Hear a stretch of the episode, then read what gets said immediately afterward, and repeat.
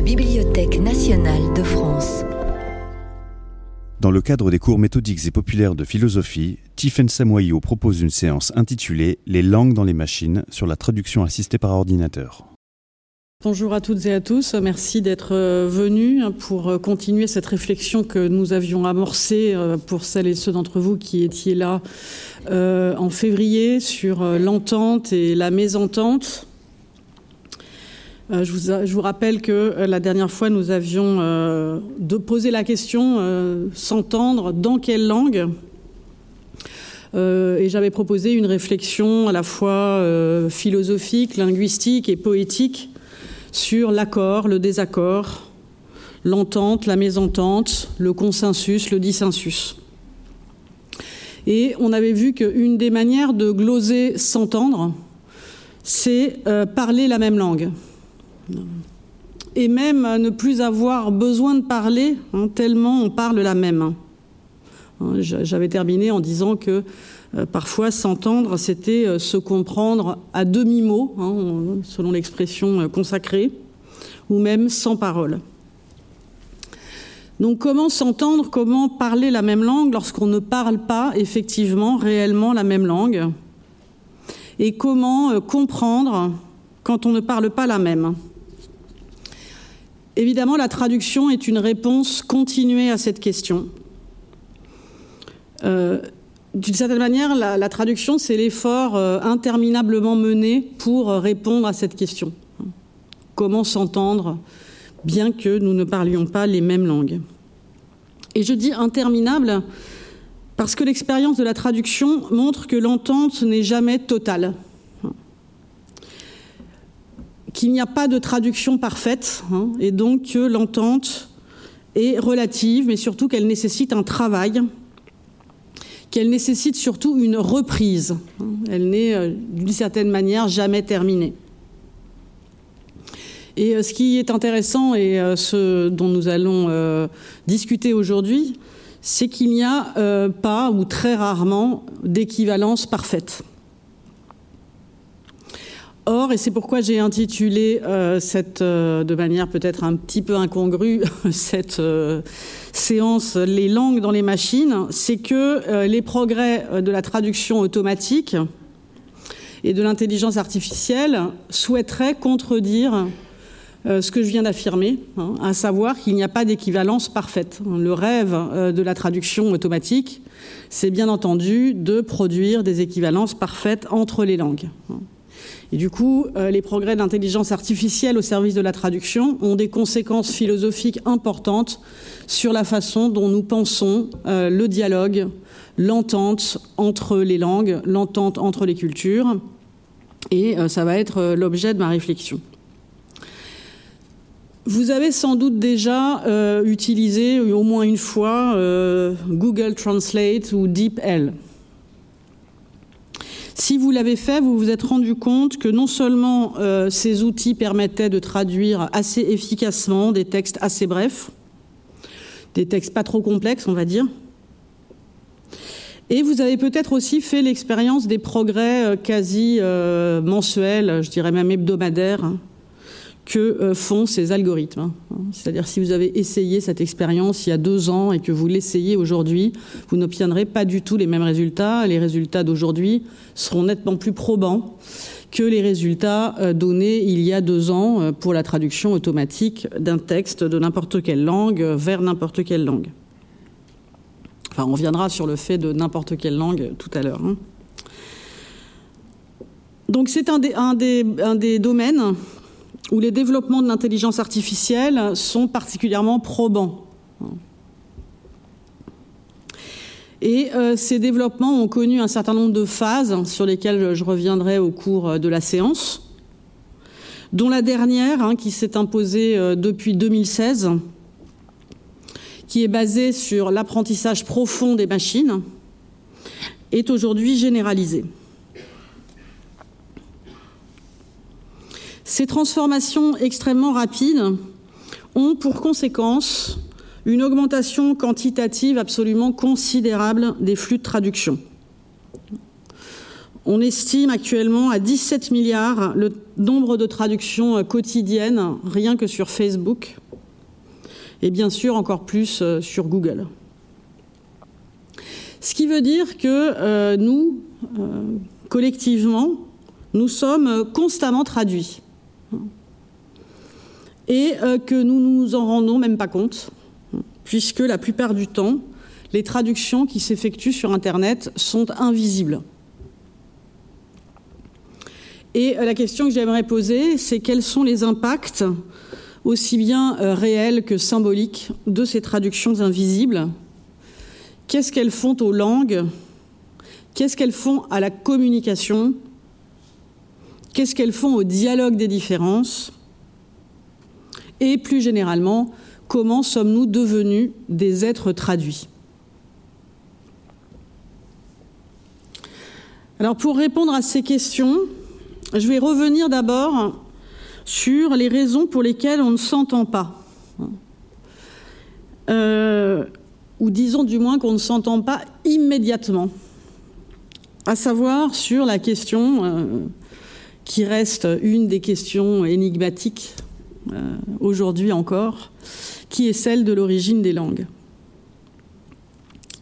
Puis, je préciserai les raisons pour lesquelles on peut considérer que notre époque, hein, qui est celle de la globalisation et qui donc rend d'autant plus nécessaire la réflexion sur la communication entre les langues, euh, comment le XXe siècle a pensé la traduction et comment le XXIe siècle peut être considéré comme le siècle de la traduction.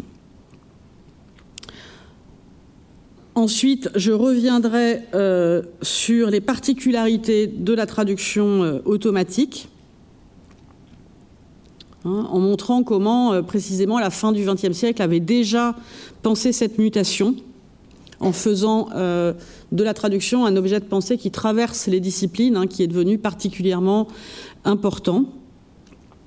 Et enfin, euh, dans un quatrième temps, euh, j'essaierai d'indiquer les conséquences de cette mutation. Donc, si je veux résumer, la première partie sera historique, enfin disons mythologique, on va dire plutôt. la deuxième plus théorique. La troisième plus technico-pratique et euh, la quatrième, euh, disons, euh, interrogative, en tout cas où, je maintiendrai aussi, je tenterai de, répondre à certaines questions que j'ai posées là dans mon introduction, je laisserai bien entendu certains problèmes en suspens.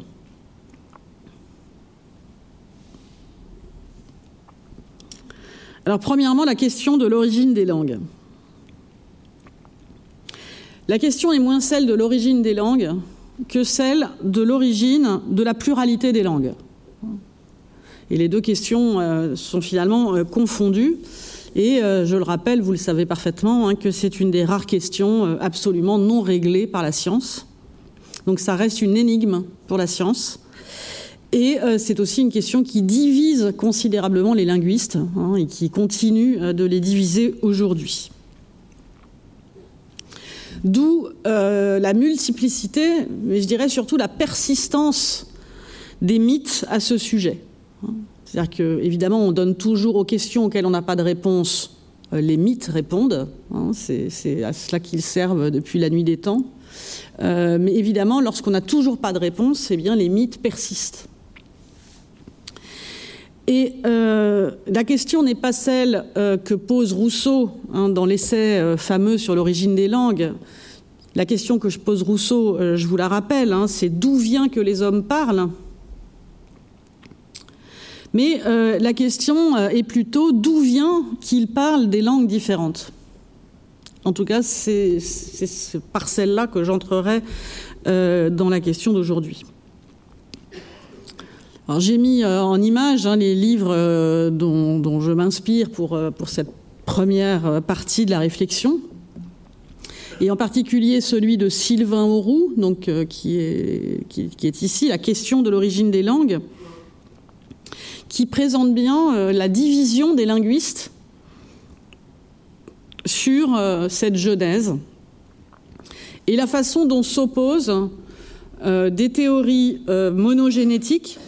Alors qu'est-ce que ça signifie une théorie monogénétique? C'est une théorie qui postule qu'il y a une proto-langue mère et qu'à partir de cette proto-langue mère originelle, eh bien, se développe quantité et se sépare quantité de langues différentes.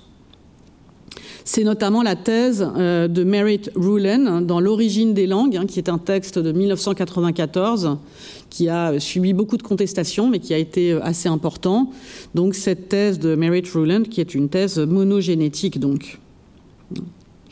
Or, cette thèse s'oppose à des théories polygénétiques qui euh, postulent qu'il y a eu plusieurs idiomes dès l'origine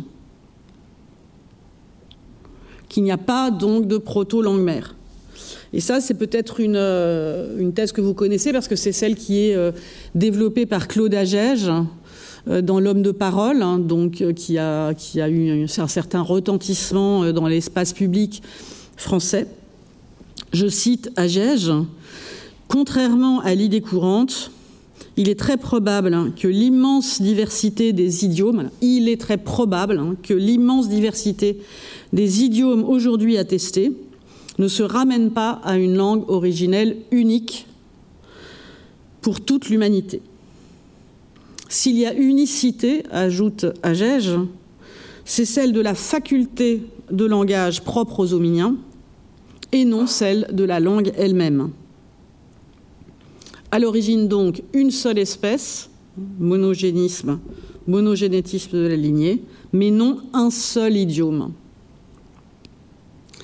Mais ce qu'il faut euh, préciser, euh, c'est que euh, même si probablement, disons, je suis obligé d'employer des, modalisateurs, hein, même si probablement les thèses polygénétiques sont plus convaincantes, aucune de ces théories n'est absolument démontrée. Hein. C'est-à-dire que ça n'est pas plus démontré qu'il y a plusieurs idiomes à la base que n'est démontré le fait qu'il n'y en ait qu'un. Donc, euh, donc c'est à chacun de se faire euh, sa propre, euh, sa propre thèse ou, répondre à cette question selon son propre désir. Alors, il est intéressant, pour parler des réponses que l'on fait selon ses propres désirs, que les mythes partagent aussi cette même division. Vous avez des mythes monogénétiques, Hein, qui suppose une, langue originelle, une seule, et des mythes euh, polygénétiques. Donc, je vais évidemment pas traverser tous les mythes, hein, parce qu'il y en a euh, un par culture, au moins, au moins, mais euh, présenter justement la distinction entre certains mythes monogénétiques et certains mythes polygénétiques. Alors, beaucoup de mythes parmi euh, parmi les plus connus, hein, et sans doute parmi euh, ceux que vous connaissez, sont monogénétiques. Puisqu'évidemment, Babel, par exemple, c'est un mythe monogénétique. Donc, les mythes monogénétiques postulent, comme les théories euh, linguistiques, hein, qu'il n'y a qu'une seule langue originelle, et que cette langue originelle se divise en plusieurs langues à l'occasion d'une dispersion. Donc ça, c'est le, schéma commun à tous ces mythes monogénétiques. Mais la dispersion, elle peut avoir plusieurs causes. La dispersion peut avoir des causes naturelles, le cataclysme. La dispersion peut avoir des causes punitives, le châtiment divin. Et la dispersion peut avoir des causes humaines. Alors évidemment, Babel, euh, vous connaissez la réponse, hein, la dispersion est liée à un châtiment divin. Mais vous avez certains mythes très proches qui euh, font advenir euh, la dispersion d'un châtiment naturel. Or, qu'est-ce qui se passe dans la Bible Et c'est quand même assez fascinant, c'est que vous avez les deux. Hein. Avant Babel, vous avez le déluge. Donc vous avez bien un cataclysme. Et ce cataclysme entraîne, même si ce n'est pas précisé dans la Bible, nécessairement une forme de dispersion. Donc euh, la, séparation des langues ou la démultiplication des langues aurait pu naître du déluge. Mais finalement, l'épisode du déluge néglige cet aspect que l'on retrouve en revanche dans certains mythes, et en particulier ce mythe amérindien euh, que j'ai euh, indiqué sur la, sur la diapositive, l'humanité à ses débuts est unie, vivant en harmonie et parlant une seule et même langue, mais un jour, le niveau des eaux se met à monter, tant et si bien que les hommes sont contraints de construire des radeaux pour survivre, et se voient dispersés partout dans le monde. Lorsque par la suite le niveau des eaux revenu à la normale, ces mêmes hommes ainsi éloignés les uns des autres finissent par se croiser à nouveau, ils s'aperçoivent qu'ils ne parlent plus la même langue.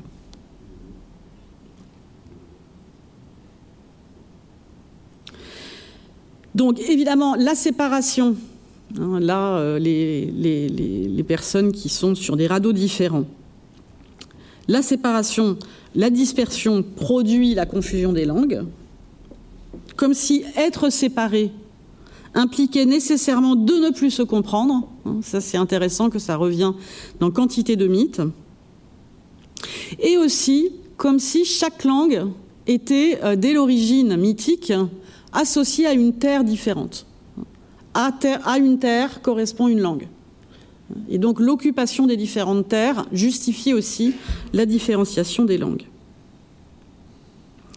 Et dans ces mythes-là, dans ce mythe par exemple que je viens de lire, en un seul mouvement, ce qui euh, dans la Bible se fait en deux mouvements, eh bien, euh, à savoir la séparation et euh, la différenciation des langues, et en effet, dans la Bible, se fait en deux mouvements, à savoir l'épisode du déluge et celui de Babel.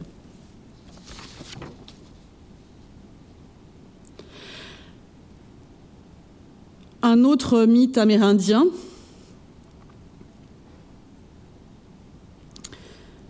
euh, là, qui est intéressant parce qu'il ne donne pas comme raison ni une catastrophe naturelle, ni un châtiment divin, mais une origine humaine. Puisque je vous disais qu'il y avait trois types de causes, et il y a cette cause-là aussi. À l'origine, ici aussi, un seul peuple, une seule langue. L'histoire commence avec deux chasseurs de canards, qui, au cours d'une chasse, remarquent que les canards émettent un drôle de sifflement en s'envolant. Le premier dit que cela vient du bec, mais l'autre dit que cela vient du mouvement des ailes. Une dispute éclate. De retour au village, ils prennent les autres à témoin et retournent ensemble sur les lieux du conflit. Deux clans se forment alors, les premiers persuadés que le sifflement vient du bec, les autres des ailes. La dispute prend de l'ampleur, les deux clans se séparent, se choisissant chacun un nouveau chef. Au fil du temps, chacun des deux clans vivant désormais éloignés l'un de l'autre finit par parler sa propre langue. Donc là aussi, vous voyez que l'éloignement ou l'occupation d'une autre terre implique euh, la naissance d'une nouvelle langue ou la différenciation des langues. Mais ici, c'est un conflit interne aux humains qui détermine la différenciation.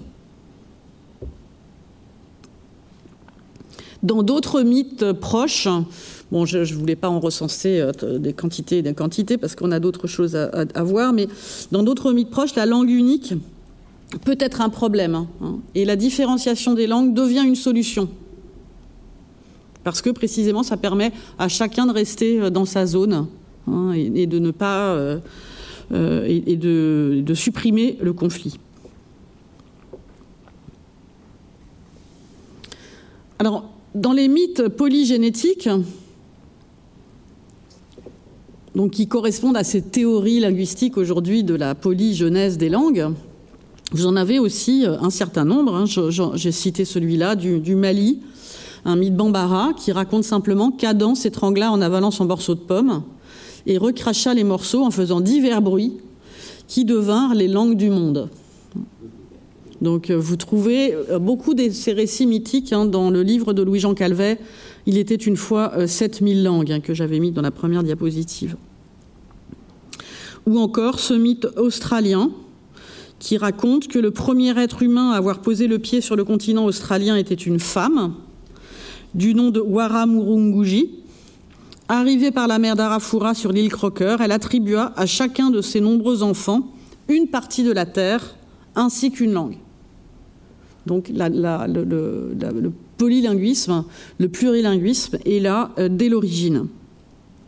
Mais encore une fois, on a cette association terre-langue hein, qui finalement revient de mythe en mythe. Donc dans le cas de ces mythes polygénétiques, les langues sont plurielles dès l'origine.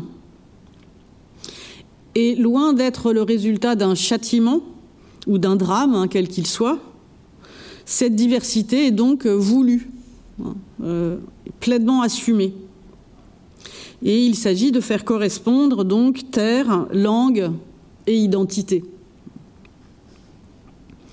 Et avoir plusieurs langues n'apparaît plus comme un obstacle, hein, euh, comme dans les mythes monogénétiques où c'est toujours un châtiment, presque toujours un châtiment, mais comme une bonne chose. Euh, c'est à la fois euh, la possibilité d'une évacuation des conflits dans certains cas, mais aussi le signe d'une appartenance à une communauté. Donc si vous voulez en savoir plus sur ces, sur ces mythes et sur ces questions, j'ai cité, euh, vous avez ce livre de Louis-Jean Calvet qui est tout à fait passionnant, mais vous avez aussi euh, un, musée euh, numérique hein, qui s'appelle Mundo Lingua hein, et qui raconte beaucoup de ces histoires et qui est un lieu tout à fait passionnant. Mundo Lingua.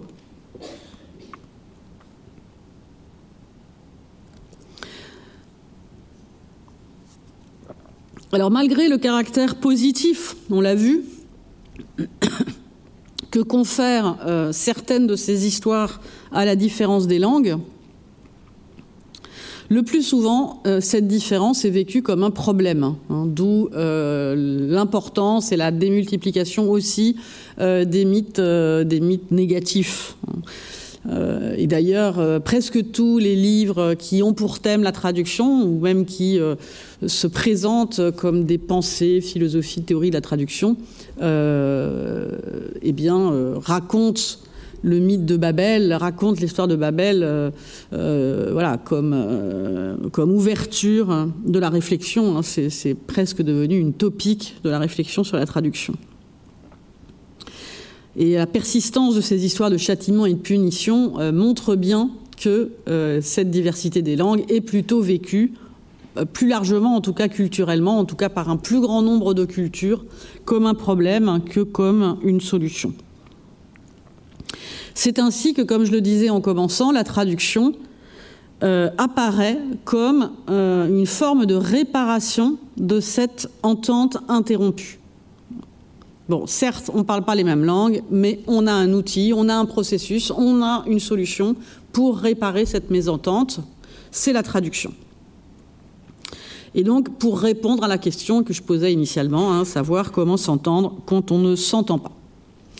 Et euh, je le disais aussi en commençant, c'est très important euh, de le préciser, ce problème est amplifié aujourd'hui euh, par les formes euh, prise par la globalisation. Le rapprochement de tous les humains multiplie la nécessité d'une compréhension réciproque, d'où deux réponses qui ont été données euh, par la globalisation. Hein, vous les connaissez. La première réponse, c'est la langue mondiale. La deuxième réponse, c'est la traduction. Il semblerait, et je pense que vous en serez d'accord euh, comme une prémisse, euh, même si c'est plus compliqué, vous allez le voir, euh, que la traduction soit à privilégier par rapport à la langue mondiale. C'est-à-dire, on prend acte de la diversité des langues, hein. on ne cherche pas à réparer la diversité, mais on cherche à réparer le fait qu'on ne s'entende pas. Donc la traduction hein, est une meilleure solution que la langue mondiale. La langue mondiale voudrait revenir Hein, euh, à la thèse ou, au bit de l'unicité de la langue. Donc si la traduction est à privilégier, c'est parce qu'elle défend la pluralité et qu'elle maintient des différences tout en travaillant avec elles. Donc elle est une forme d'ouverture à l'autre euh, euh, et, et, une tentative de dialogue. Mais on va le voir, la traduction automatique transforme la donne de euh, ce maintien euh, de la pluralité et des différences, et on va voir comment.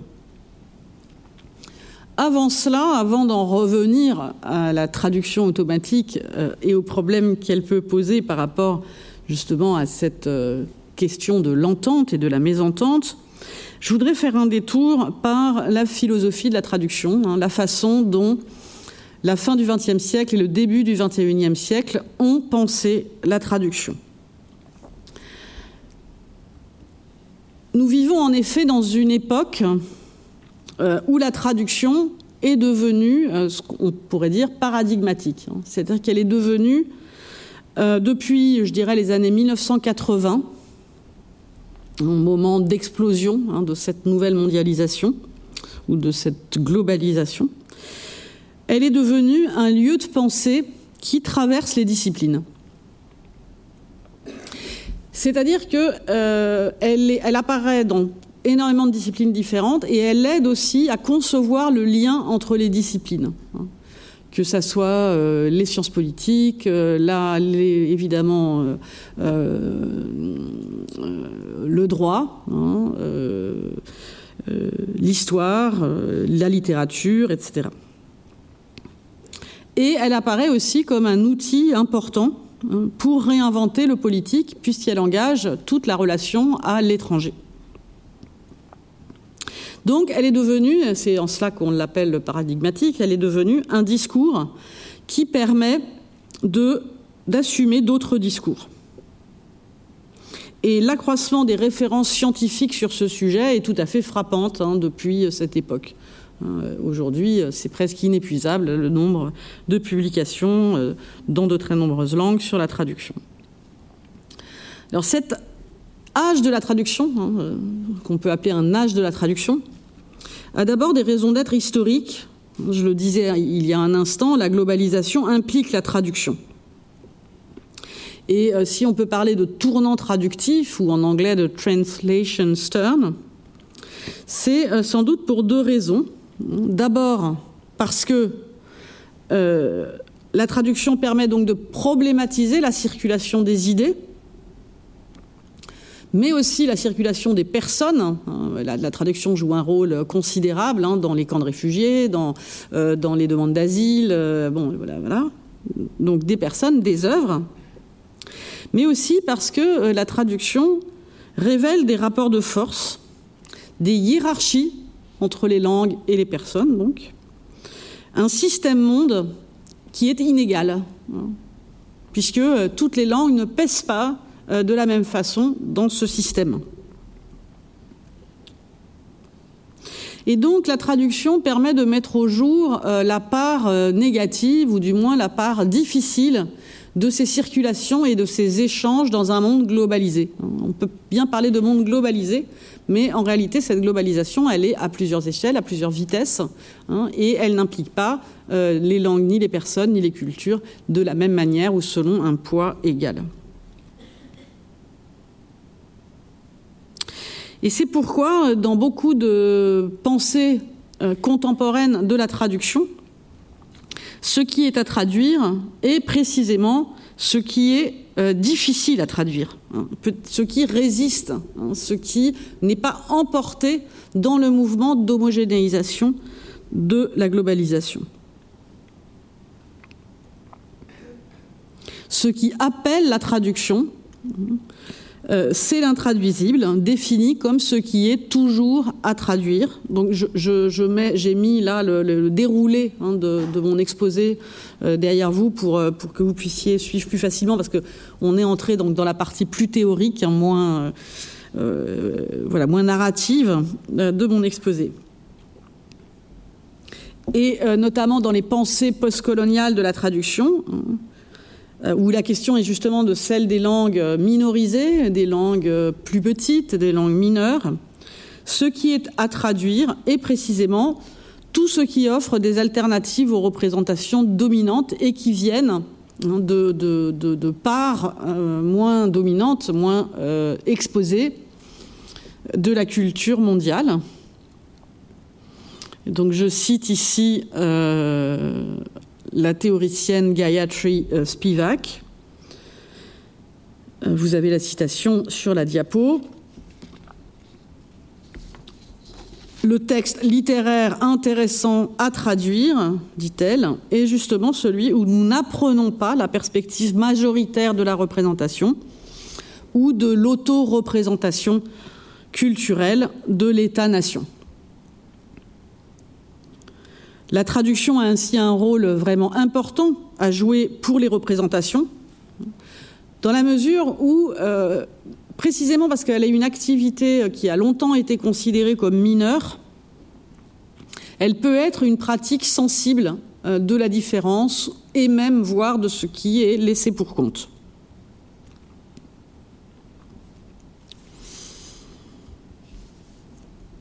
Alors l'âge de la traduction, là j'ai donné un peu les raisons historiques de l'âge de la traduction qui, sont liées à la mondialisation, mais euh, l'âge de la traduction a aussi une raison d'être philosophique. Je précise que l'âge de la traduction est le titre qui a été donné au commentaire du fameux texte de Walter Benjamin, La tâche du traducteur, le fameux texte sur la traduction de Walter Benjamin, commentaire qu'en donne un grand traductologue français de la fin du XXe siècle qui s'appelle Antoine Berman. Et euh, il appelle ce commentaire l'âge de la traduction en faisant du texte de Benjamin le grand texte philosophique de notre époque au sens large. Hein.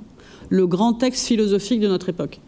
Donc, à la fin du XXe siècle, Antoine Berman dit que le grand texte philosophique de notre époque, c'est la tâche du traducteur. C'est pour vous dire à quel point, euh, on est entré dans un âge de la traduction. Et il précise, ça n'est pas simplement un grand texte sur la traduction, la tâche du traducteur, mais aussi un texte sur le langage, un texte sur la vie. Or, c'est frappant parce que c'est un texte qui a 100 ans pratiquement. Hein. C'est un texte, le texte de Benjamin, la tâche du traducteur, c'est un texte qui a été écrit en 1923.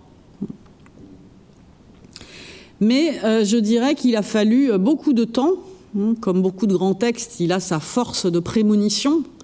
Il a fallu beaucoup de temps pour prendre la mesure de ce que ce texte disait et il est vrai que rien d'important qui ne s'est écrit sur la traduction au tournant des 20e et 21e siècles hein, n'a pas pris en compte ce texte de Benjamin. C'est-à-dire tout ce qui tout ce qui a été écrit sur la traduction est passé par ce, par ce texte-là. Il n'a pas pu faire abstraction de ce texte-là. Et ce texte donne à la traduction plusieurs raisons majeures d'être constituée en paradigme. Premièrement, l'attention à la lettre et à sa mobilité. C'est précisément ce qui institue la traduction comme dialogue des différences et non pas comme production seulement de ressemblance ou comme production d'équivalence. Donc ça, c'est vraiment très très important pour la réflexion qui va suivre sur la traduction automatique.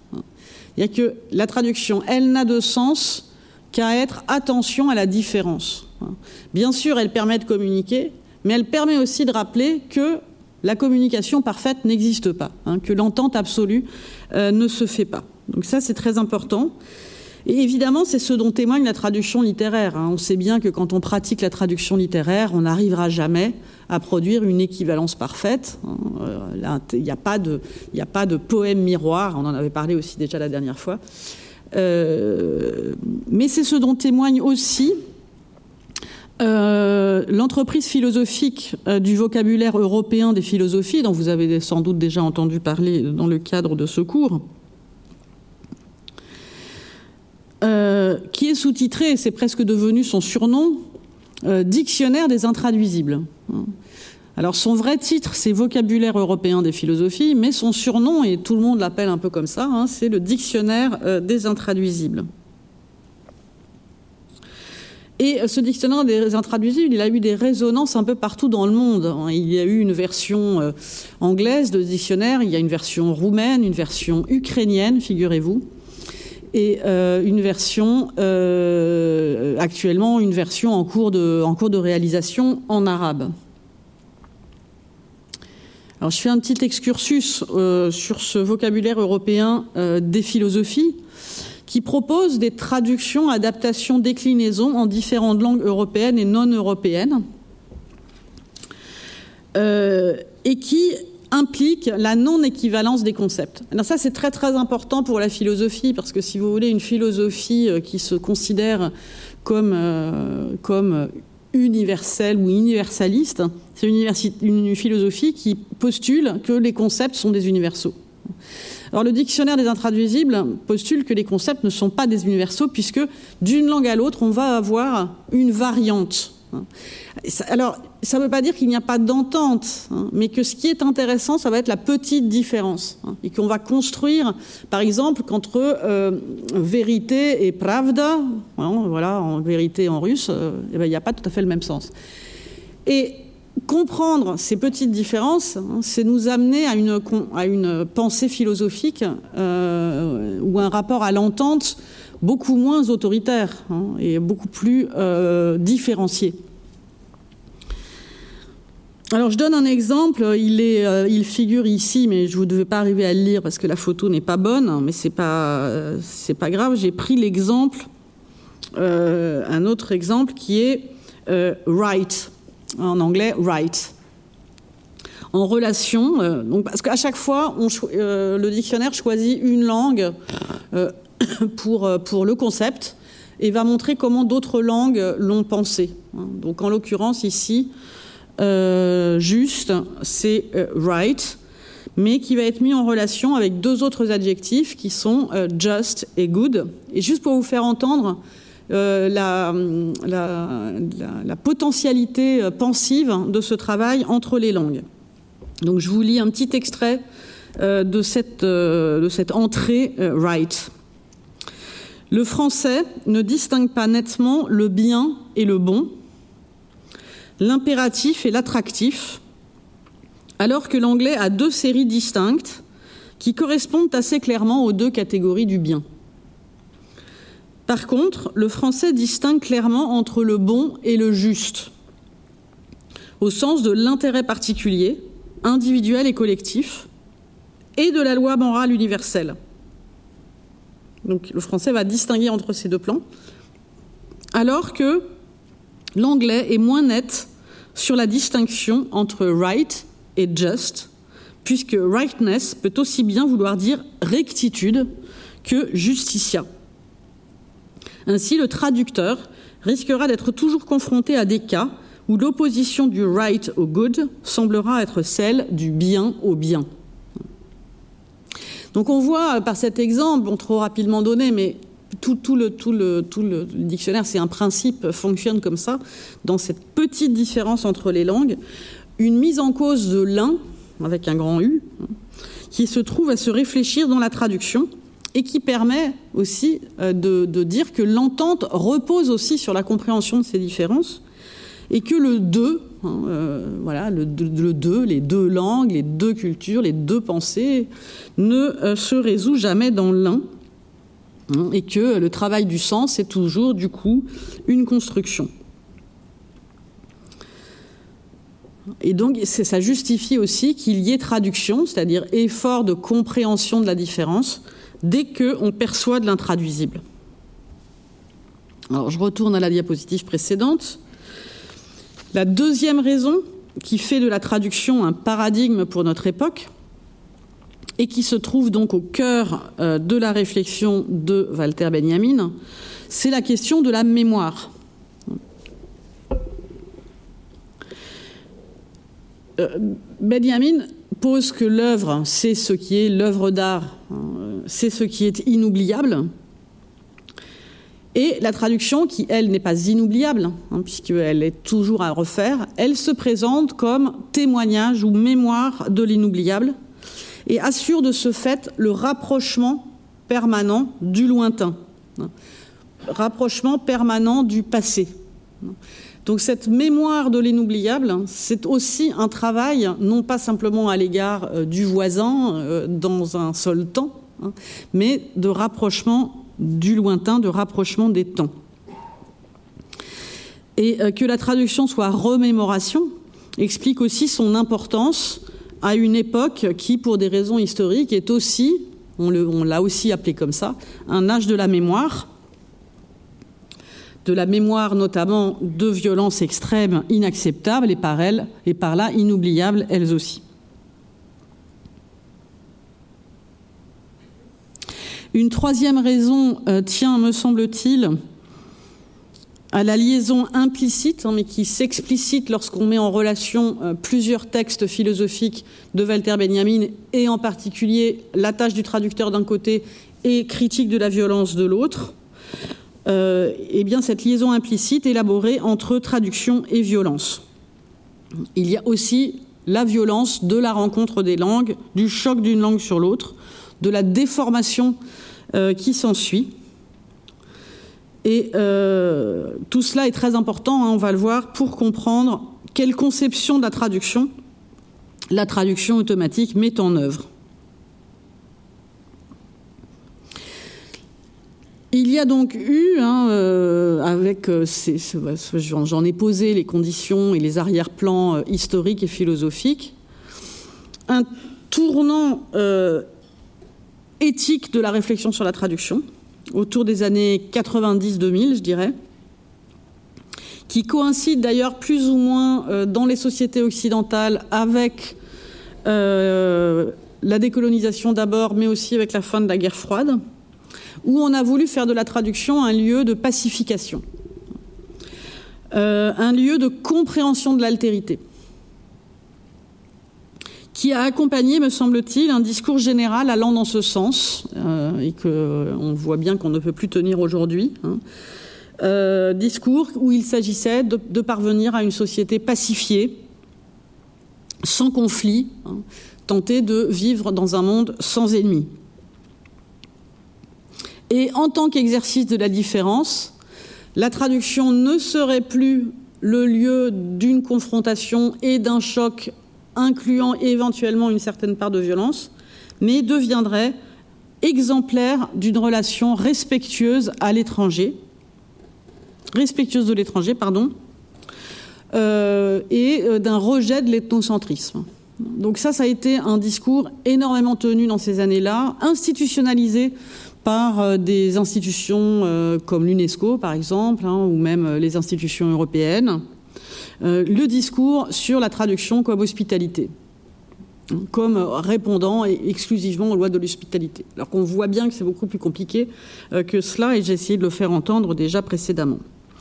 Donc il y a eu, euh, je disais que ce discours avait été relayé par les institutions, mais il a été porté aussi par des textes très importants hein, que j'ai mis ici, des textes de théorie de la traduction tout à fait décisifs. Hein, euh, ceux, d'Antoine Berman, donc, que j'ai déjà cité, euh, des textes de Michel Deguy sur la traduction, d'Henri Méchonic, euh, en anglais, de Lawrence Venuti, et puis j'ai mis aussi des références non occidentales, hein, Martha Chong, Leo Tak Hung Chan.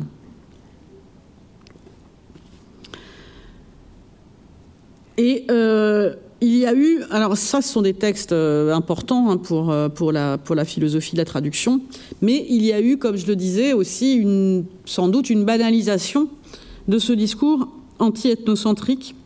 Et même si ce discours d'hospitalité, ce discours euh, n'est évidemment pas faux, hein, ce, discours généreux, la traduction peut être aussi cela, bien sûr, mais elle ne peut pas, et c'est ce que, j'indique dans mon propre livre Traduction et violence, elle ne peut pas être mise entièrement au service du consensus.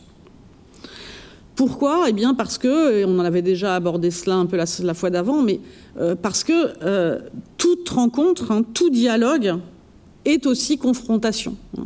Il y a euh, dans tout dialogue une part de confrontation à la parole de l'autre, au dernier mot, hein, même si ça n'est pas systématique. Comme toute rencontre, elle implique un consentement. Et euh, donc on ne peut pas oublier euh, qu'il y a aussi un potentiel euh, de négativité, ce qui n'est pas une manière de d'évaluer la traduction, mais au contraire d'accentuer son potentiel politique ou sa force politique.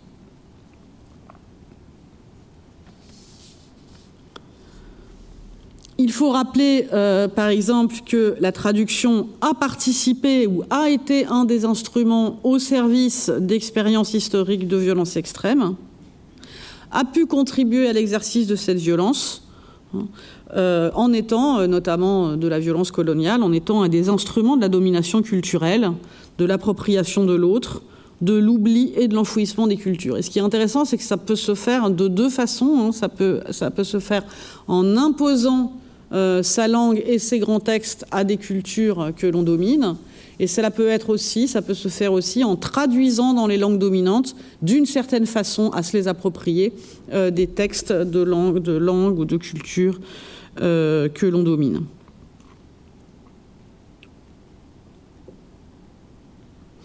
Et certains traducteurs sont très conscients de cela, hein, des risques d'appropriation ou, ou euh, en tout cas de, cette violence qui peut être inhérente au contact de certaines langues entre elles. J'en donne deux exemples ici. L'exemple du traducteur Yehuda Shenhav Sharabani, qui est le traducteur hébreu d'un roman de l'écrivain palestinien Salman Natour. Hein, et euh, où le, traducteur est très conscient de la difficulté de faire passer euh, la souffrance palestinienne de la Dagba dans la langue des opposants. Et euh, il, raconte dans sa préface, c'est vraiment très intéressant, que ben, cette, cette, difficulté le pousse à réécrire, à expliquer, à augmenter l'original pour être sûr de se faire comprendre de ses lecteurs. Et le conflit intérieur qui l'habite hein, tient moins, euh, concerne moins la langue qu'il traduit, euh, l'arabe, que la langue qui est sa langue maternelle, la langue vers laquelle il traduit. Et euh, j'ai indiqué aussi que Primo Levi avait ressenti quelque chose d'inverse, mais pourtant de très comparable, lorsqu'il avait reçu la traduction allemande de Si c'est un homme, hein, c'est questo è un uomo, euh, donc traduit en allemand par Hans Riet. Et euh, là, pour le coup, en recevant la, traduction, il a eu l'impression que c'était son propre texte qui était devenu une traduction. Il a eu le sentiment que euh, la, traduction allemande était l'original. Pourquoi? Parce que la traduction allemande était dans la langue où les événements du livre s'étaient produits. Hein, où les, violences, la violence des faits s'était produite. Et du coup, il a raconté qu'il a eu ce choc hein, d'avoir l'impression que euh, la traduction allemande était euh, l'original. Donc aucune violence, on le voit, hein, en tout cas, euh, peut-être certaines, mais en tout cas, y a souvent la violence est inséparable de la langue ou des langues comme des terres où elles ont lieu. Et c'est pourquoi je propose de prendre en compte le potentiel politique inhérent au traduire hein, et qui implique cette attention à la différence, mais dont je dis qu'elle est un problème, qu'elle n'est pas seulement une évidence, comme le disent euh, trop souvent, je pense, les, pensées éthiques de la traduction. Euh, euh, ce potentiel politique vient du fait que le deux ne se ramène jamais pleinement à de l'un, je le disais précédemment, et donc la traduction permet de penser des manières de réguler la confrontation. Euh, il s'agit d'essayer de, détruire le moins possible. On sait qu'on ne produira pas exactement d'équivalent, mais il s'agit de ne pas négliger, donc que l'on détruit un peu quand même. Et puis également être conscient que quand on fait des choix, hein, et la traduction ne cesse de faire des choix, quand on fait des choix, on les fait euh, parmi un certain nombre de possibles qu'on est contraint d'évacuer. C'est-à-dire que même si on assume un choix, on sait qu'on l'a fait contre d'autres possibles. Et donc il y, a bien une forme quand même de euh, confrontation avec euh, un reste, forcément un reste de négativité. C'est-à-dire pourquoi est-ce qu'on fait ce choix-là? Euh, alors qu'on pourrait faire un autre choix. Donc, euh, la plupart du temps, aujourd'hui, dans des sociétés consensuelles, on pense toujours que le, choix que l'on fait est le meilleur. Hein. mais en réalité, le choix se fait toujours contre d'autres choix et, euh, l'abandon d'autres possibilités. Et c'est souvent, ces différentes options parmi lesquelles on choisit sont des options conflictuelles. Hein.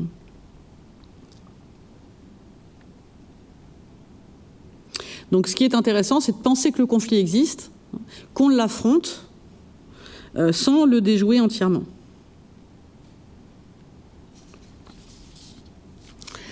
Alors évidemment, dans tout cela, je parle encore euh, du traducteur ou de la traductrice humaine.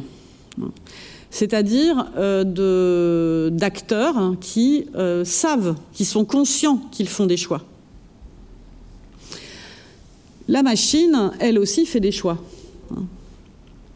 Mais a-t-elle conscience que ces choix peuvent être problématiques ou discutables, par exemple?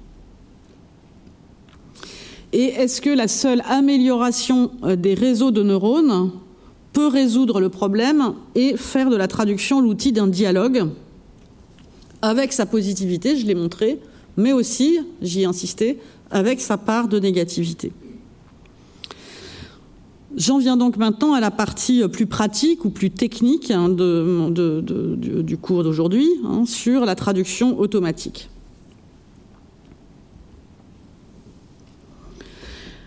Il y a eu plusieurs phases. Hein, je, disais qu'on était dans une, phase actuellement qui suivait d'autres phases dans les développements euh, de, la, traduction automatique et euh, plus généralement de l'intelligence artificielle au service de la traduction.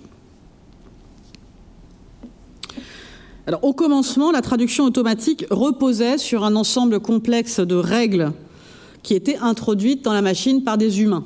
Hein, c'est-à-dire qu'on nourrissait la machine avec euh, les règles des langues et aussi euh, des règles de correspondance entre les langues.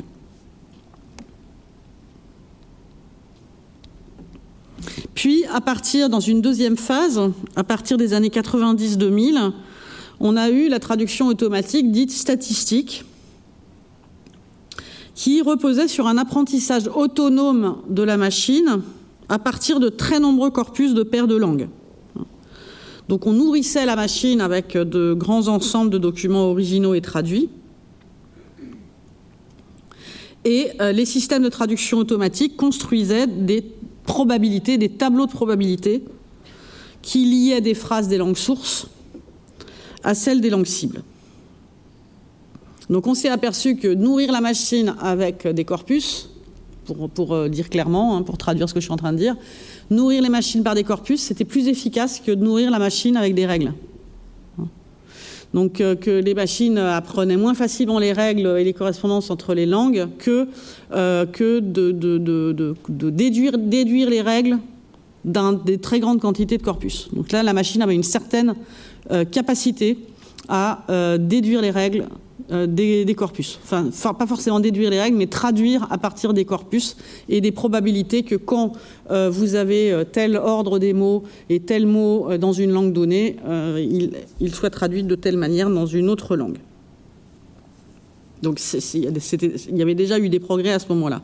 Mais les progrès considérables, ils sont arrivés avec la troisième mutation, la troisième phase, qui est celle de la traduction automatique neuronale qui utilise, donc c'est le système de, l'intelligence artificielle actuelle, qui utilise un réseau de neurones artificiels hein, associés à des algorithmes capables de comprendre, entre guillemets, les déclarations, idées et intentions du texte, de les corréler aussi hein, de manière pertinente et de prendre en compte avec beaucoup plus de précision les contextes. Donc là, on est dans une phase qui, euh, euh, est évidemment euh, beaucoup plus performante, hein, puisqu'elle substitue un cerveau à un autre cerveau, c'est-à-dire qu'elle constitue la machine en cerveau. Alors, est-ce que pour autant la machine peut faire des choix, est consciente, etc. voilà, ça, reste évidemment en suspens. Hein. Mais néanmoins, vous avez un fonctionnement neuronal Et donc la capacité par ce, par ce fonctionnement de, décoder et d'encoder à une vitesse absolument phénoménale euh, un certain nombre d'informations. Donc, ce qui se passe dans ce, dans ce système-là, c'est lié aussi au développement, euh, à la, à la, puissance euh, de plus en plus considérable des algorithmes. c'est que ces réseaux hein, de neurones ils sont capables hein, de, en quelques instants, hein, de recourir à des, millions de données pour aboutir à une solution. Donc ils ont euh, évidemment des capacités d'absorption, des capacités euh, mémorielles euh, infiniment plus élevées que les cerveaux humains. Donc, comment ça marche? Je vous avez un petit, schéma ici. Le but, c'est de reproduire donc le fonctionnement du cerveau humain en connectant des réseaux, hein, en connectant des réseaux de neurones. Donc, dans un ensemble de données, vous allez avoir plusieurs sous-ensembles qui vont, qui vont se, mettre en branle euh, les uns après les autres pour aboutir à la traduction. Hein, donc d'abord, vous allez avoir un, sous-réseau qui va traiter euh, la phrase source et en extraire le sens, puis un deuxième qui va se concentrer sur la grammaire, euh, un autre sur euh, l'ordre des mots, le sens des mots dans la phrase, un troisième sur le contexte, un autre va repérer des mots clés, hein, donc vous allez avoir comme ça plusieurs strates cumulées. Ou euh, pour en avoir une autre figuration, c'est peut-être encore plus clair, si vous voulez, par rapport voilà, donc vous voyez comment ça se passe, c'est-à-dire que euh, vous n'avez pas simplement euh, un mot qui, euh, passe dans, un, enfin, qui passe directement, qui est traduit directement d'une source à une cible. Hein. comme, on, figure très souvent la traduction, hein, on passe d'une source à une cible. Ici, on ne va pas d'une source à une cible, mais avant d'arriver à la cible, on va passer par quantité de réseaux de neurones entrecroisés qui vont finalement faire sortir la cible les progrès qui sont réalisés dans le domaine de la traduction automatique sont, euh, je vous le disais dans l'introduction, absolument euh, considérables et il est très difficile de tenir là-dessus des discours qui euh, ne deviennent pas très vite obsolètes. Hein. Par exemple, jusqu'à il y a un an à peu près, un an et demi, les traductions automatiques passaient souvent par le relais de l'anglais pour traduire d'une langue à l'autre. Par exemple, pour traduire du chinois au français, elle passait par le relais de l'anglais. Mais aujourd'hui, on a développé, enfin c'est Facebook qui a développé en 2020 euh, un système de traducteur multilingue efficace et euh, qui euh, indique qu'elle peut traduire à peu près 100 langues sans se baser sur les données de la langue anglaise. Alors, vous voyez que dans le premier schéma, hein, English Centric Multilingual on passe par euh, l'anglais, hein, cette croix en bleu, euh, pour, euh, pour aller d'un langage source à un langage cible. Alors que dans le modèle qu'ils ont développé, que Facebook a développé, donc Many to Many Multilingual Model, là, on peut passer directement du, de langage source au langage cible. Donc je ne rentre pas dans les détails. Hein, mais euh, c'est aussi un, progrès parce qu'évidemment, dès qu'on a des relais de traduction, on a des euh, risques aussi, non seulement on a deux risques principaux. Hein. le risque de déformation est plus grand si l'on passe par un relais. Et euh, deuxièmement, cela renforce hein, la traduction au lieu de favoriser le multilinguisme contre la langue mondiale, eh bien, contribue aussi à favoriser la langue mondiale tout en s'exerçant.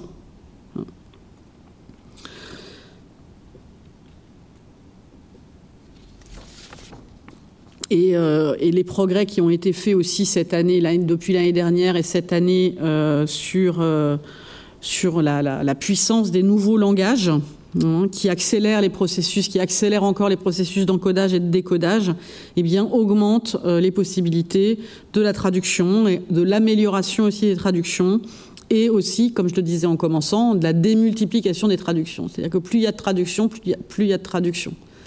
Et euh, plus il y a de traductions meilleures sur les traductions, puisque euh, maintenant, euh, les réseaux, enfin la traduction neuronale, elle, elle s'auto-forme. Hein.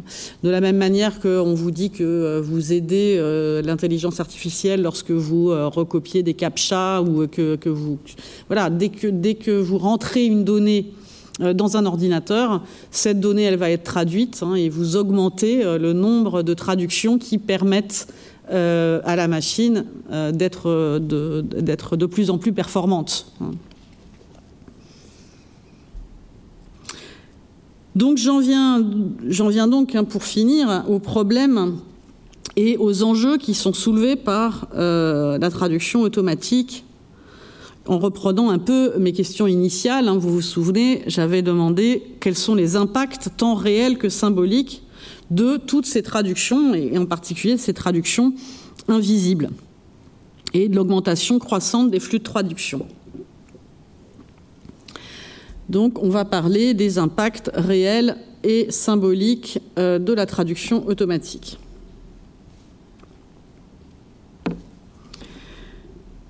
Alors le premier impact euh, qui est dénoncé, c'est celui que, euh, que la traduction automatique ferait disparaître les traducteurs humains. Alors, euh, cela, à mon sens, n'est pas véritablement un enjeu. Hein. Je vais vous expliquer pourquoi. Parce que euh, l'augmentation des traductions, hein, telle que je l'ai présentée euh, initialement, cette augmentation est telle, dans de telles proportions, cette augmentation quantitative, qu'elle ne pourrait pas être prise en charge par les traducteurs humains. Si vous voulez, les 17 milliards de traductions dont je vous ai parlé quotidiennes sur Facebook, ça ne pourrait pas être des traducteurs humains qui les font. Mais on peut dire que les traducteurs humains euh, sont toujours nécessaires et peut-être plus que jamais nécessaires. Alors déjà pour la traduction des textes complexes, les textes les plus polysémiques, hein, il va de soi que euh, pour le moment, euh, les machines ne peuvent traduire efficacement la littérature et la poésie, même si elles font aussi des progrès dans ce domaine et que les promoteurs de l'intelligence artificielle sont persuadés que ce sera possible. Mais les traducteurs humains sont aussi nécessaires pour la révision des traductions. Et donc il y a un nouveau métier qui a été euh, créé par euh, ce, développement de la traduction automatique, euh, c'est ce qu'on appelle la post-édition. Donc aujourd'hui, les, jeunes traductrices et traducteurs qui se forment hein, se forment au moins autant en post-édition qu'en traduction traditionnelle. Et la post-édition, c'est euh, le travail après les machines. Donc c'est une certaine manière de penser la collaboration homme-machine. Et euh, il est très très important de soutenir cet effort parce que ça n'est qu'en réfléchissant véritablement à cette collaboration qu'on ne se laissera pas déborder ni par des discours catastrophistes, ni par, sur les machines, ni par les machines elles-mêmes. Donc la post-édition d'une traduction correspond au travail de relecture et d'édition qui est assuré euh, par euh, des linguistes, des traducteurs professionnels, euh, à partir d'un document dont la traduction été générée automatiquement. Alors c'est déjà comme ça que fonctionnent les institutions internationales depuis au moins 20 ans. Hein. mais aujourd'hui, ça s'est beaucoup généralisé puisqu'il y a des livres qui sont publiés aujourd'hui, même dans des maisons d'édition françaises, hein, qui reposent sur ce principe. C'est rarement précisé. Hein. Alors les principaux problèmes rencontrés par les post-éditeurs ou les post-éditrices, c'est-à-dire ceux qui relisent ces traductions automatisées, euh, ce sont des, erreurs généralement contextuelles, hein, des erreurs sur le contexte, même si dans les réseaux de neurones, il y en a qui sont là pour travailler le contexte. Alors que dans le cas de la traduction humaine, euh, la relecture porte, plutôt sur des erreurs euh, linguistiques, contresens ou grammaticales. Donc des erreurs contextuelles, des problèmes de compréhension euh, aussi du sens pour les mots polysémiques ou d'évaluation du sens en contexte pour les mots polysémiques. Donc c'est encore un problème contextuel. Évidemment la question des métaphores et des jeux de mots. Euh, alors on pourrait penser que, euh, voilà, que la traduction commerciale en a moins besoin, mais euh, je, précise hein, que le marketing, par exemple, utilise beaucoup les jeux de mots. Hein. donc voilà, c'est aussi un problème pour, pour la traduction commerciale. La machine n'ayant pas d'intelligence analogique, elle n'a pas accès à la représentation, donc elle n'a pas accès au monde mental représenté par les textes. Donc c'est la principale difficulté qui est la source des erreurs. Mais il reste difficile d'identifier les erreurs parce qu'elles sont extrêmement aléatoires. C'est pas parce que la machine n'a pas le sens des contextes ou n'a pas d'intelligence analogique qu'elle se trompe. C'est-à-dire que parfois elle ne se trompe pas. Et la plupart du temps même elle ne se trompe pas. Donc on ne peut pas euh, systématiser euh, les, erreurs rencontrées. Alors, pour ce qui est de la traduction des textes polysémiques, hein, comme la littérature et la poésie, je vous présente une, une expérience qui est actuellement menée par l'Atlas, donc l'association des traducteurs littéraires, qui a été donc créé, un dispositif créé en décembre 2018 pour suivre l'évolution des performances des traducteurs automatiques en ligne face au texte littéraire. Donc c'est une expérience euh, qui est conduite sur dix années. Et euh, chaque année, euh, les mêmes textes, hein, donc qui sont encore en sept langues, un corpus de 40 textes de la littérature européenne, donc parmi les textes les plus, voilà, les plus représentatifs ou les plus canoniques de la littérature européenne, eh bien, sont introduits dans un certain nombre de systèmes de traduction automatique, donc ce qu'on appelle des traducteurs automatiques, euh, pour essayer de voir s'il euh, y a des progrès qui sont faits dans la traduction automatique dans ce domaine. Donc il s'agit euh, de nourrir le débat public de données objectives hein, sur, c'est le, discours tenu par Atlas, hein, sur les performances des machines en matière de traduction. Et il précise, sans prévention contre la traduction automatique et sans technolatrie irénique. Et donc après, les traductions euh, sont soumises au regard hein, de traducteurs littéraires euh, euh, reconnus. Ce qui est intéressant, c'est les premiers résultats hein, qui ont été analysés en 2019 et qui indiquent qu'il y a encore des difficultés très importantes pour la traduction des textes littéraires. les meilleurs résultats sont obtenus par le logiciel Sistran, euh, qui est euh, le logiciel euh, utilisé par la Commission européenne. Mais les résultats concernant les logiciels DeepL et Google Translate, qui sont les logiciels les plus utilisés dans la traduction automatique, eh bien, pour le moment, sont très peu performants sur la traduction des textes littéraires. Qui laisserait penser que euh, les textes qui font appel à l'imagination euh, et qui euh, sont censés susciter une réponse émotionnelle, si vous voulez, sont plus difficiles à traduire que, d'autres. Donc voilà pour un premier impact. Un autre impact à considérer, c'est l'idée que la traduction automatique euh, ferait disparaître des langues, et en particulier des petites langues. C'est-à-dire que euh, je reprends la, réponse du début par rapport à la globalisation. Donc, euh, la globalisation nécessite une intercompréhension, et je vous avais dit que les deux réponses possibles, c'était la langue unique, hein, la langue mondiale, et la traduction. Mais il y a tellement besoin, la, globalisation exige tellement de traduction hein, qu'on ne peut pas se passer des traducteurs automatiques. Mais ces traducteurs automatiques, est-ce qu'ils sont la réponse par le pluriel des langues ou est-ce que euh, cette réponse revient au même que la langue unique? Ça, c'est une vraie question. C'est une question très importante parce qu'on peut penser que dans certains de ces développements, la traduction automatique, finalement, est, elle aussi une langue unique, hein, qui fait disparaître la rencontre entre les langues. Pourquoi? Parce que la traduction automatique essaye de postuler qu'il peut y avoir équivalence donc s'il peut y avoir équivalence, il n'y a plus besoin d'avoir des langues différentes. Ces langues différentes, comme je vous le disais en commençant, hein, c'est tout mon développement sur, sur la pensée de la traduction va dans ce sens. Les langues différentes permettent de penser la différence entre nous, la différence entre les cultures, la différence entre les humains. La traduction automatique récuse a priori ces différences. Et donc que fait-elle de la différence des langues?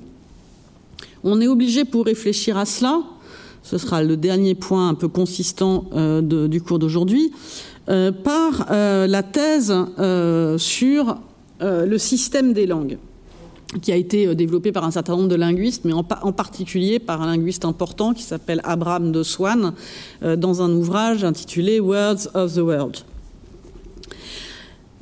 qui montre que les langues sont organisées selon un système et que ce système est hiérarchique et que les quelques 6000 langues euh, qui sont parlées dans le monde constituent un seul système et euh, que ce système tire sa cohérence du multilinguisme et de la traduction. Pourquoi? Parce que vous avez en bas la grande majorité des langues, à peu près 5800 langues, qui sont dites locales ou périphériques. Puis vous avez à peu près 100 langues centrales, sont celles qui sont par exemple traitées par le logiciel M2M, hein, là le logiciel que je vous ai présenté qui a été développé par Facebook. Puis quelques langues, un peu plus d'une dizaine, considérées comme super centrales, et une langue hypercentrale, donc l'anglais. Et si euh, la traduction euh, et le multilinguisme fondent la cohérence de ce système, c'est bien évidemment qu'à chaque stade, euh, il y a une obligation de bilinguisme hein, ou de multilinguisme, puisque toutes les langues supercentrales doivent connaître la langue hypercentrale, toutes les langues centrales sont amenées à apprendre au moins une langue supercentrale, voire une langue supercentrale et une langue hypercentrale. Quant aux langues locales, hein, euh, que l'on peut assimiler donc à des langues périphériques ou ce qu'on appelait autrefois des dialectes, eh bien, euh, sont euh, obligatoirement au moins bilingues, voire multilingues, si elles veulent sortir du lieu où, où elles sont issues. Ce sont donc les personnes multilingues qui assurent la cohésion euh, la cohésion de ce système en mettant en liaison les différents groupes linguistiques. Soit par la voie directe euh, de la rencontre entre des locuteurs polyglottes, soit par la voie indirecte de la traduction opérée par une tierce personne. Mais il y a deux raisons pour lesquelles les langues sont plus vouées à disparaître sous l'influence de la traduction généralisée. Le problème n'étant pas, hein, comme c'est d'ailleurs pareil que pour les espèces animales, l'extinction en tant que telle, hein, c'est euh, l'augmentation ou la généralisation de l'extinction euh, c'est l'extinction à grande échelle qui pose problème. Je vais y revenir. Euh. Donc deux raisons indiquent que la traduction généralisée, finalement, a plus de chances peut-être de d'éteindre les langues que la langue mondiale et donc va dans le même sens d'une unification, d'une homogénéisation, alors que la traduction en soi pourrait être un principe de euh, pluralisation ou de diversification. La première raison, c'est que la traduction généralisée pourrait rendre inutile ou même empêcherait l'apprentissage des langues.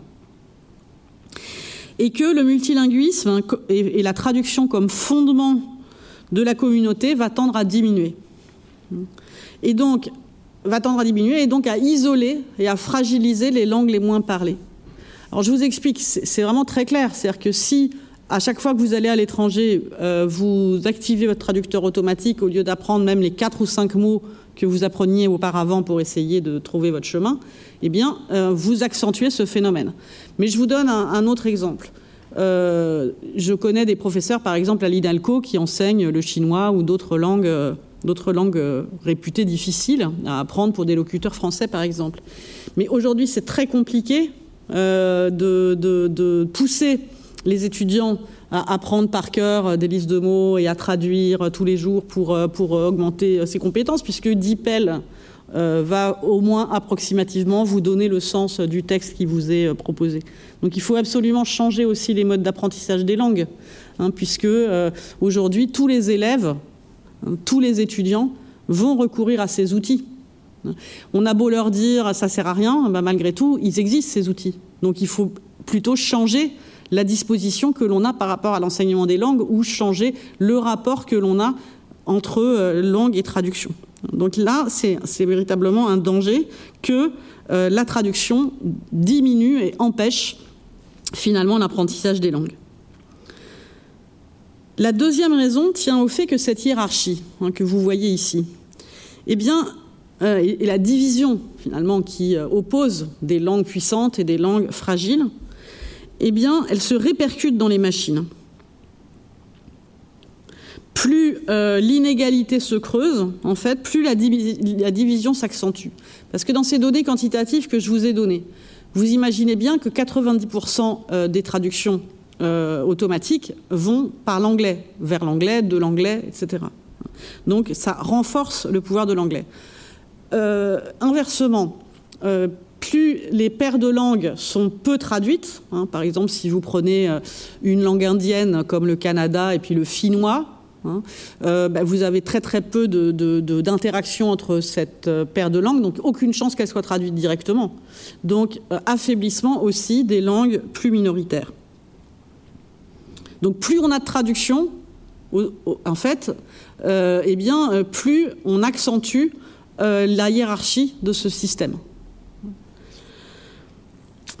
Et donc, de façon cruciale, la traduction peut accentuer ce phénomène de disparition des langues plutôt que de le corriger. C'est le renversement par rapport à ce que je disais au début, c'est-à-dire que la traduction, c'est bien la réponse euh, à la globalisation, la réponse plurielle, la réponse différentielle à la globalisation par rapport à la langue mondiale. Mais si on n'y prend pas garde, euh, les développements de la traduction dans les machines, eh bien, au lieu euh, de, pluraliser, renforcent euh, l'homogénéité. Puisque ces traductions invisibles, hein, le plus souvent invisibles, dont je parlais en commençant, modifient le système des langues et des relations entre elles. Et donc, malgré un, système comme celui que je vous ai présenté rapidement, proposé par Facebook, qui peut traduire euh, bah, ces 100 langues sans passer par le détour de l'anglais, donc renforce quand même euh, concrètement euh, la présence et le pouvoir de ces 100 langues, qu'en est-il des 5900 autres? Donc on va terminer hein, sur cette question de la disparition des langues. Alors la disparition des langues, c'est comme la disparition des espèces, hein, c'est pas un phénomène nouveau. Les linguistes estiment que euh, en 5000 ans, par exemple, au moins 30 000 langues euh, sur la Terre sont nées et ont disparu. Mais c'est l'accélération hein, de cette extinction qui est problématique et qui pose des enjeux écologiques au même titre que euh, l'accélération la, de l'extinction des espèces animales. Puisque certains experts, alors ce sont peut-être les plus alarmistes, mais disons que certains experts, vous le voyez sur le schéma, prévoient qu'au cours du présent siècle, du XXIe siècle, de 50% à 90% des langues parlées actuelles disparaîtront. C'est-à-dire sur les à peu près 6000 langues euh, qui existent actuellement sur la Terre, entre 3000 et 4000. Rien qu'en Europe, hein, qui est le continent le moins menacé, sur 123 langues recensées en Europe, et, encore une fois c'est le continent le moins menacé, on compte, selon l'UNESCO, 9 langues moribondes, donc 123 langues, 9 langues moribondes, 26 proches de l'extinction, et 38 en danger.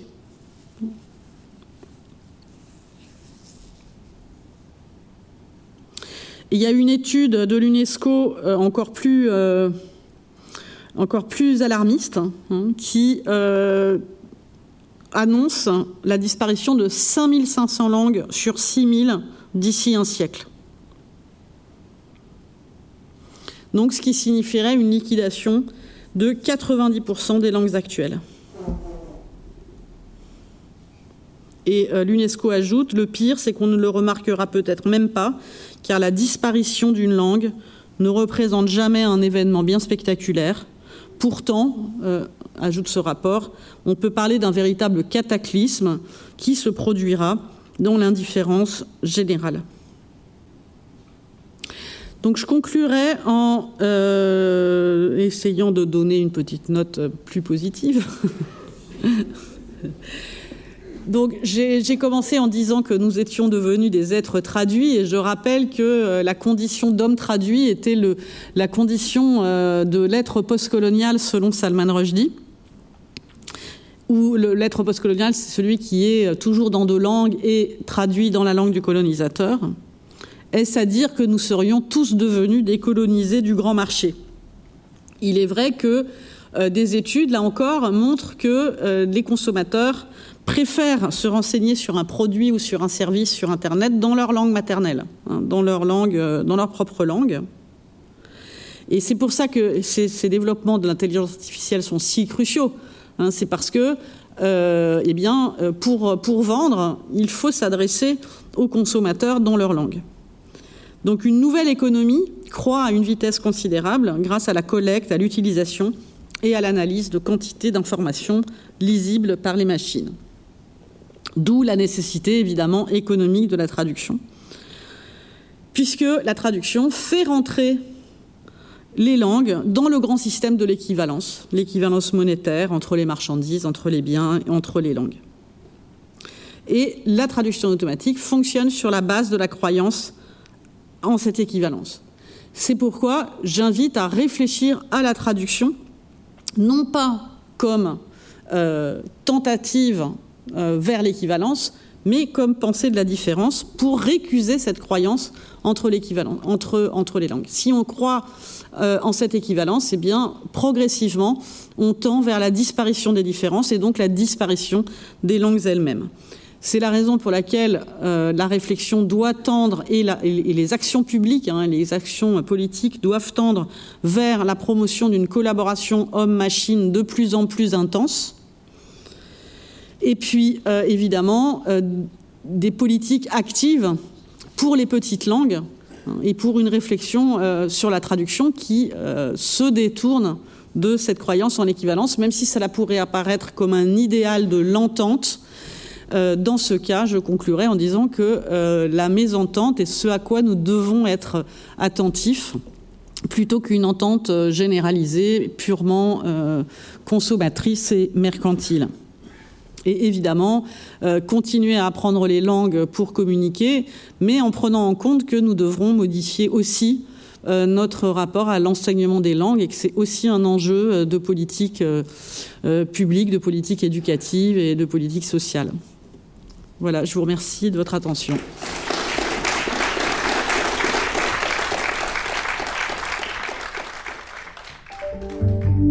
D'écouter un podcast de la Bibliothèque nationale de France. Retrouvez les conférences, rencontres et créations de la BNF sur toutes les plateformes de podcast ainsi que sur le site bnf.fr.